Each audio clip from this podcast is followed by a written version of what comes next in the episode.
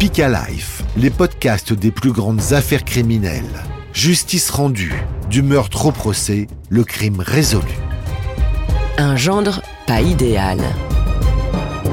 Épisode 2, l'envers du décor. L'assassin de Marine Mucho ne lui a laissé aucune chance. À l'arrivée des secours, elle baignait dans une mare de sang. Son meurtrier voulait vraiment la tuer, ce n'est pas un accident. Alors pour quel motif s'est-il acharné avec tant de violence?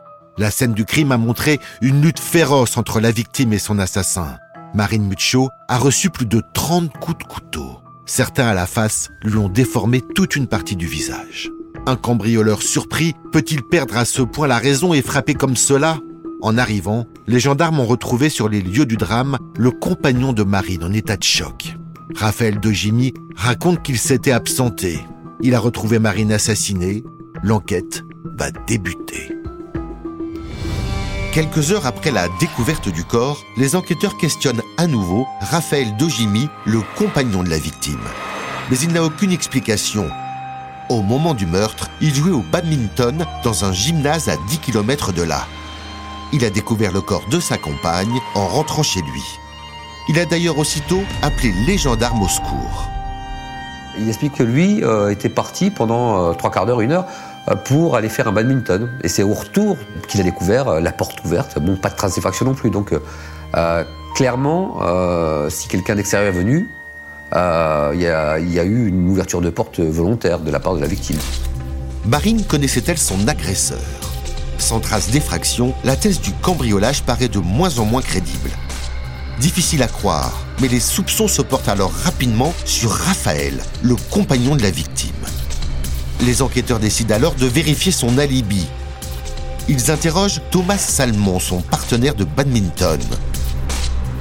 Le jeune homme a bien rencontré Raphaël ce jour-là, mais étrangement, ils n'ont pas joué ensemble. Raphaël m'attend, il est environ euh, 19h15. Euh, et donc en arrivant, bah, il m'explique que euh, bah, il, voilà, il, a joué, euh, il a joué au badminton avant que j'arrive et que malheureusement il est tombé et qu'il s'est blessé, donc qui, qui, repart, qui repart chez lui. À cause de cette blessure à la main, Raphaël de Jimmy n'est pas resté longtemps au gymnase. Son alibi tombe alors à l'eau. Les enquêteurs sont maintenant persuadés qu'il est impliqué dans le meurtre de sa compagne. Il est aussitôt placé en garde à vue à la gendarmerie de Poitiers et mis en examen pour homicide volontaire.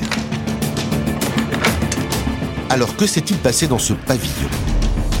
Pourquoi cet homme en apparence sans histoire se retrouve-t-il sur le banc des accusés?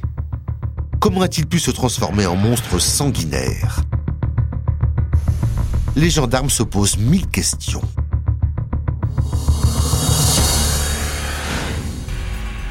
Trois ans plus tard, la salle d'audience du tribunal est pleine à craquer. Tous les habitants du petit village se sont donné rendez-vous pour comprendre. L'ambiance est pesante. Raphaël de Jimmy est prostré. Dans la tête de tous les jurés, la même question. Avait-il une raison de tuer sa femme? À la barre, les proches du couple se succèdent. Et étonnamment, les uns après les autres, tous décrivent une famille heureuse. Il semble que Marine ait été extrêmement amoureuse de Raphaël euh, et qu'elle le considère comme euh, l'homme de sa vie. Les magistrats et les jurés écoutent avec étonnement les témoignages élogieux des proches de la famille. Une belle histoire d'amour qui, en apparence, semblait sans faille. C'est au mois de mars 2006, huit ans avant le meurtre, que Marine et Raphaël font connaissance. Un coup de foudre. Lycéens, ils sont en classe de terminale à Poitiers.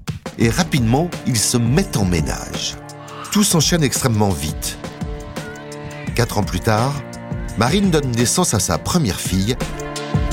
Raphaël, comme Marine, était tout à fait euh, content qu'elle arrive. Marine, bon, était une mère euh, très épanouie et Raphaël, de son côté, euh, s'est très rapidement imprégné du rôle de papa. Pas d'ombre au tableau. À Aventon, près de Poitiers, le couple fait construire un pavillon. Et ensemble, Marine et Raphaël filent le parfait amour. Mère épanouie, la jeune femme est rayonnante. Elle est connue dans tout le village pour sa gentillesse et son amabilité. elle n'arrêtait pas de, rigoler. C'était vraiment. Euh, c'était. Euh, merveille, quoi. Elle était belle, elle était gentille, elle était. C'était mon, petit joyau. C'était vraiment ma petite perle. La jeune femme est secrétaire de formation mais elle décide de mettre sa vie professionnelle entre parenthèses pour se consacrer pleinement à sa famille. Raphaël subvient aux besoins du couple. À la suite de ses études dans le secteur bancaire, il connaît très vite une belle réussite.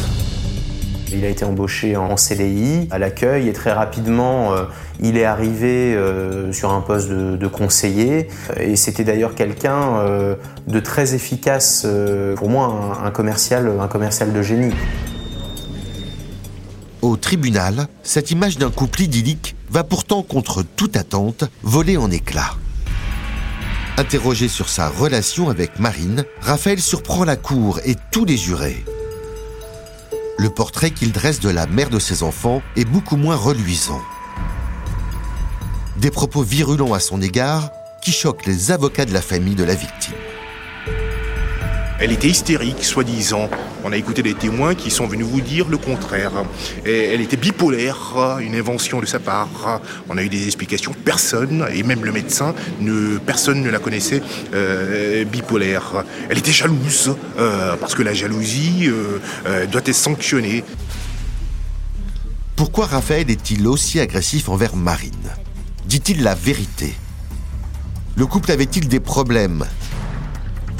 Au fil des auditions, c'est un nouveau tableau qui se dessine. Les jurés découvrent qu'au sein du couple, l'ambiance est parfois très tendue. Au cœur des disputes, l'argent. Et surtout un projet immobilier. Un investissement auquel Raphaël tient beaucoup et qu'il ne semble pas vouloir partager avec sa compagne.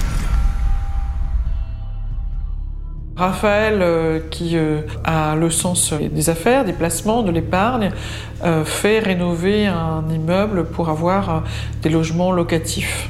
Je pense que Marine ne comprend pas que Raphaël investit de son côté et qu'elle va être en réalité exclue de l'épargne de la famille. Raphaël construit pour lui un patrimoine immobilier et voit les choses d'une façon très égocentrique. Alors pourquoi Raphaël a-t-il investi seul? Lors de leur enquête, les gendarmes s'intéressent à ce placement et ils ont une intuition. En interrogeant les voisins et amis de Marine, ils vont découvrir l'autre visage de Dojimi. En fait, Raphaël menait une double vie, une liaison que Marine avait démasquée en fouillant dans ses affaires. Comment Marine Mucho a-t-elle découvert la tromperie de son mari? Que va-t-elle décider de faire? Pour le savoir, écoutez le prochain épisode.